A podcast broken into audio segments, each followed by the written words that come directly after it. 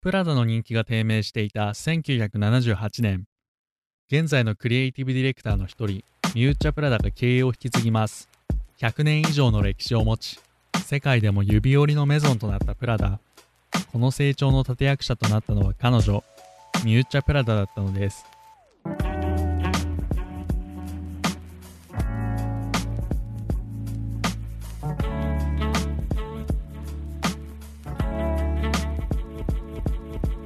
ライナーノーツ。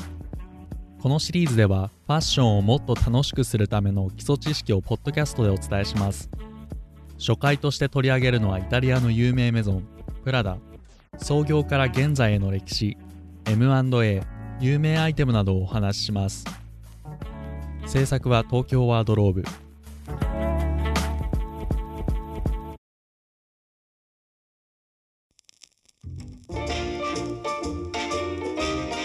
1913年ミラノプラダの前身となるフラテッリ・プラダは生まれました。フラテッリ・プラダはプラダ兄弟を意味しており名前の通りミュッチャの祖父にあたるマリオ・プラダと弟のマルティーノ・プラダの2人によって創業されました。牛革をはじめパイソンクロコセイウチなどの珍しい素材を使用し上流階級向けのカバンやトランクなどを作る比較製品専門店でした。創業から6年後の1919年にはイタリア王室御用達として名を馳せることになりました。イタリア王家のサボイア家の紋章は現在のロゴにも受け継がれています。ミラノの上流階級のみならずヨーロッパの名家たちがこぞって訪れ結婚祝いや豪華客船で旅に出る友人への贈り物を購入していました。彼らのビジネスは順風満帆にいっていました。しかし、時は第一次大戦から第二次大戦の時代、素材の入手が難しい、高級品への需要が急激に減ったことから、プラダの製品は次第に人気を失っていきました。もはや客船に乗って優雅な船旅を楽しむ時代は終わったのです。これまでプラダを愛用していた顧客はどこへ行ったのか。マリオは悩み、そして失意のまま1958年に亡くなってしまいます。マリオの弟のマルティーノも政治への系統からプラダを離れており、娘のナンザとルイーダが経営を引き継ぐことになります。ブランドのターゲットをこれまでの上流階級から戦後復興の立役者であった中産階級に変更しましたが、ブランドが大きく飛躍することはありませんでした。それどころか動物愛護運動、シンプルなトレンドへの変遷などの理由から、プラダの人気は1970年代急速に下降していきました。プラダの人気が低迷していた時期の1978年、ルイーザの娘、つまりマリオ・プラダの孫にあたるミューチャ・プラダが経営に携わるようになります。現在のプラダの地位を築いたのはこのミューチャとパトリッツィオ・ベルテッリの2人です。ミューチャ・プラダは1949年、ミラノに生まれました。厳格なカトリックで伝統を重んじるブルジョアの家庭、保守的な行動や洋服ばかりを強制され、彼女はカラフルな洋服を着ることを夢見ていました。大学は両親の反対を押し切り演劇学校のパントマイムコースそしてダブルスクールという形でミラノ大学の政治学科に通いました。パントマイムへの比重が大きかったもののミュッチャはミラノ大学で政治学の学位を取得します。大学時代はイタリア共産党員として活動しており政治の世界にのめり込んでいきました。しかし、その活動の一方、サンローランやピエール・カルダンなどの高級ブランドを着用しており、政治的主張とファッションへの情熱は矛盾を抱えていました。ファッションビジネスの経験の少なかったミュッチャを支えたのは、その後、彼女の旦那さんとなるパトリッツィオ・ベルテッリです。しかし、その出会いは最悪なものでした。革製品の見本市、ミュッチャはとある知らせを受け会場内を歩いていました。プラダのバッグを成功にコピーしている店があるというのです。その店にはサー・ロバートという看板がついていました。実際にそのバッグを見てみると確かに似ているが完全なるコピーではない。言い逃れできるほどの違いが残されていました。しかし歴史のあるプラダを背負っているというプライドからミュッチャはその店の若い男に詰め寄ります。そうその男がパトリッツィオ・ベルテッリだったのです。ベルテッリは革小物の製造メーカーのオーナーでした。学生時代当時流行していたリーバイスに合う太いベルトを作ろうとブランドを立ち上げ大成功。その後もいくつかの会社を作り実業家として活躍していました。ベルテッリは彼女の批判をかわしそれどころか彼女にビジネス上の取引を持ちかけました。ミュッチャは驚いたもののこのままではプラダはダメになってしまうという思いから数週間後にはライセンス契約を締結していました。ベルテッリは経営生産面の知識がありました。就任当時から現代にかけてベルテッリが重要な役割を担っていたことは間違いないでしょう。ミュッチャの創造的な知性ベルテッリの起業家としての資質が共に補い合いながらプラダは成長していくのです。そうしてミュッチャとベルテッリの間でビジネス男女の関係が始まりました。2人は数年後には交際を始め1987年に結婚しています。2人の男の子にも恵まれ私生活は理想的に進んでいました。それではビジネスはどうでしょう？プラダは変わらなければならないという強い思いをミュッチは抱えておりベルテッリの提案を受け1985年にはシューズ88年にはレディースプレタポルテを発表など次々と改革を行っていきました。そして1993年3つの大きな変化が起こります。ミュウミュウの誕生メンズラインリネアロッサの開始です。ミュウミュウのブランド名の由来はミューチャの幼少時代のニックネームプラダよりも幅広い年齢層をターゲットとしたブランドです。プラダが都会で働く女性ならミュウミュウはその妹分のような存在。若々しく自由。上質な素材使いと斬新でモダンなデザイン性で20代から30代の女性に愛されています。ミュウッチャはミュウミュウについてこう語ります。もしかするとミュウミュウはこうなりたかったけれども実際はなれなかった自分。私自身なのかもしれない。なぜならそれは私の最も攻撃的な部分。最も型破りな部分。最も皮肉的な部分なのだから。ミュウミュウはプラダのセカンドラインという位置づけではなくミュッチャのコンセプトやイメージの表現系の一つです。リネアロスタではデザイン性とスポーツウェアからインスピレーションを受けた機能性を備えたラグジュアリーファッションを提案しています。当時では珍しいデザインで発表後は瞬く間に世界で人気を集めました。ミュッチャの功績は多岐にわたりますがその中でも取り上げるべきものを2つ紹介します。1つ目がポコノという素材を用いたことです。それまでハイブランドはレザー製品を使いラグジュアリー性を表現していました。プラダもその例に漏れず当時から長らく高級レザーを提供し続けていましたがこれまでにない新しいものを作ろうとミュッチャはミリタリー用品に使われていたポコノを使用することで軽量性撥水性耐久性に優れたアイテムを提供しました。このポコノはいわゆるナイロンの素材でありイタリアの有名テキスタイルメーカーリモンタ社が製造するナイロン繊維です。まるでシルクのような質感を持ちこの質感からラグジュアリー性を損なわずに機能性を持たせることができるようになりました。ポコノを使って初めて作られたのがバックパックです。ワニ側の縁取りとプラダミラノと書かれた三角形のプレートをつけたバックパックはモデルをはじめ多くの女性に人気になりました。アクティブな女性の合理的な思考にマッチし1985年に発売されるや否や世界的な大ヒットを記録しました。現在ハイブランドでもナイロン素材を多く見かけますがこうなったきっかけを作ったのはミュッチャでした。プラダが一流メゾンになる最初のきっかけと言ってもいいと思います。ポコノを使ったバックパックの中で人気なものの一つ V136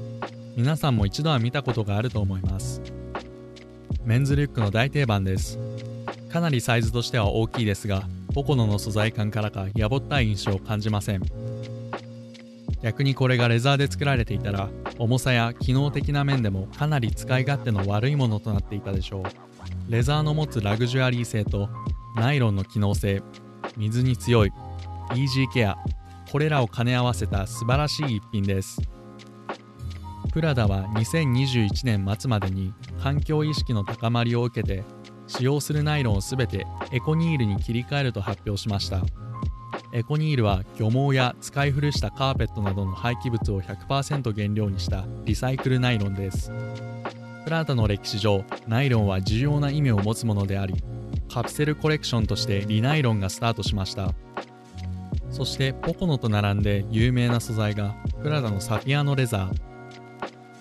牛側に片押し加工したものです。正式名称はサフィアのメタルオロと言います。傷や汚れがつきにくく撥水性も高い丈夫な素材。一般的に革製品は雨に弱い難点がありますがサフィアーノは撥水性があるので少し汚れた場合はすぐに柔らかい布で拭き取ればシミになりにくいです。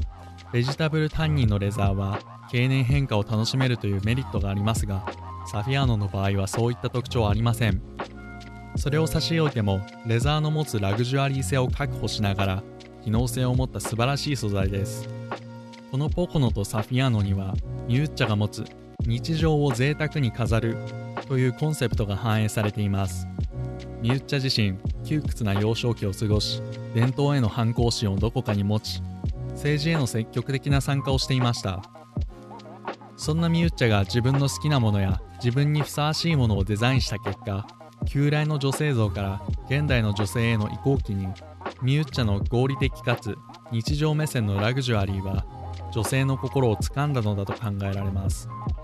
これは皆さんが持つプラダのイメージと一致していると思います。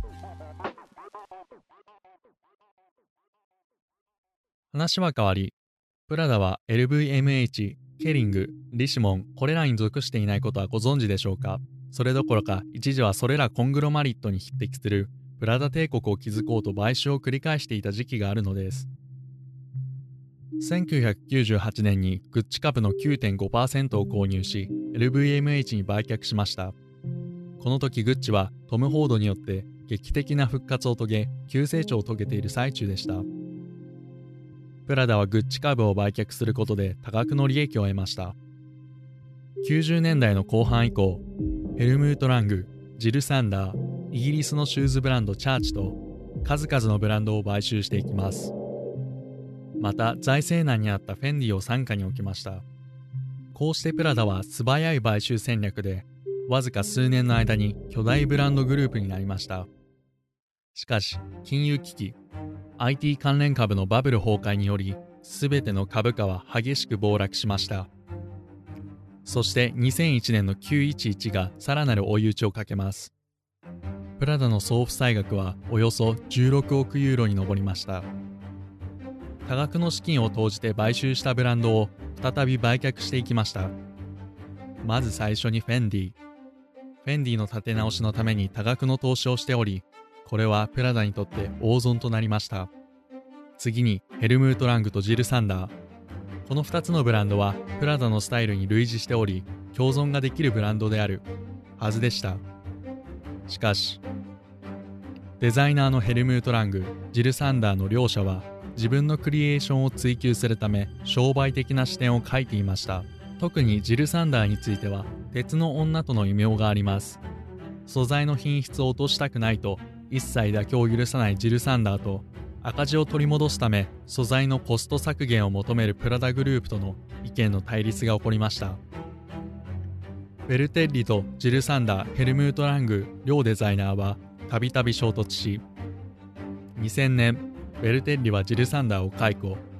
代わりにエディ・スリマンを任命します。ヘルムート・ラングは2006年にセオリーに売却。ジル・サンダーは2006年にチェンジ・キャピタル・パートナーズに売却。2008年9月にオンワードホールディングス。現在は OTB ディーゼルやメゾンマルジェラなどを傘下に持つ企業が持っています。世の中の流れそしてフランス企業で独占されるラグジュアリーブランド市場にイタリア企業として風穴を開けようと奮闘したプラダでしたが現在ではプラダ、ミュウミュウ、チャーチの3社を主軸に活動しています。そして現在のプラダ。2020年2月衝撃の出来事が起こりました。ラフ・シモンズのプラダ加入です。ミウッチャ・プラダと共に共同クリエイティブディレクターとしてメンズ、ウィメンズを取り仕切ることになりました。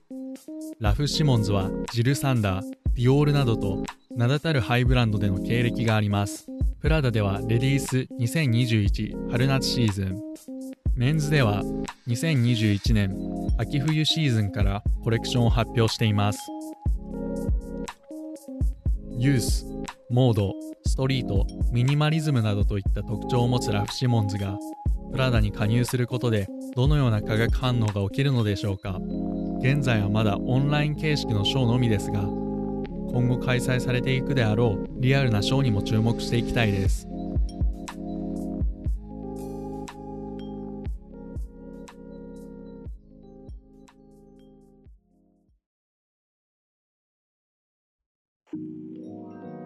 最後にミューッチャの言葉を引用して終わります。昔から伝統的な美の概念に抵抗したいと思っていたの。私は女性たちを下へ下へとつまり最も醜いファッションへと導いた。底辺にたどり着いた今は全く新しい美の概念を取り入れたいと考えている。衣服は頭の中のこと例えば他者との関係社会との関係を表現する手段誰でも威厳を示したい真面目に見られたい金持ちに見られたいそんな願いを持つことがあるはず誰も皆常に何かを表現したいと思っている。衣服は人と人との関係の中で会話のように使える道具なのよ。いかがでしたでしょうか？今回はプラザの創業から現在の歴史 M&A 有名アイテムなどを見ていきましたこうしたことを知ることで少しでもファッションが面白いと感じていただければ嬉しいですこのポッドキャストは Apple Podcast、Spotify、Google Podcast、StandFM、REC など主要な音声配信アプリで聞くことができます。Apple Podcast と Spotify、Google Podcast ではエピソードのダウンロードやショーノートも見ることができるのでそちらからチェックとフォローもお願いします。ポッドキャストの他にもブログでファッション情報を書いています。インスタグラム、ツイッターなどもフォローお願いいたします。取り上げてほしい内容などがあったら、ブログのコンタクトフォームやインスタ、ツイッターの DM からお待ちしております。ライナーノーツこのシリーズではファッションをもっと楽しくするための基礎知識をポッドキャストでお伝えします。最後までお聴きいただきありがとうございました。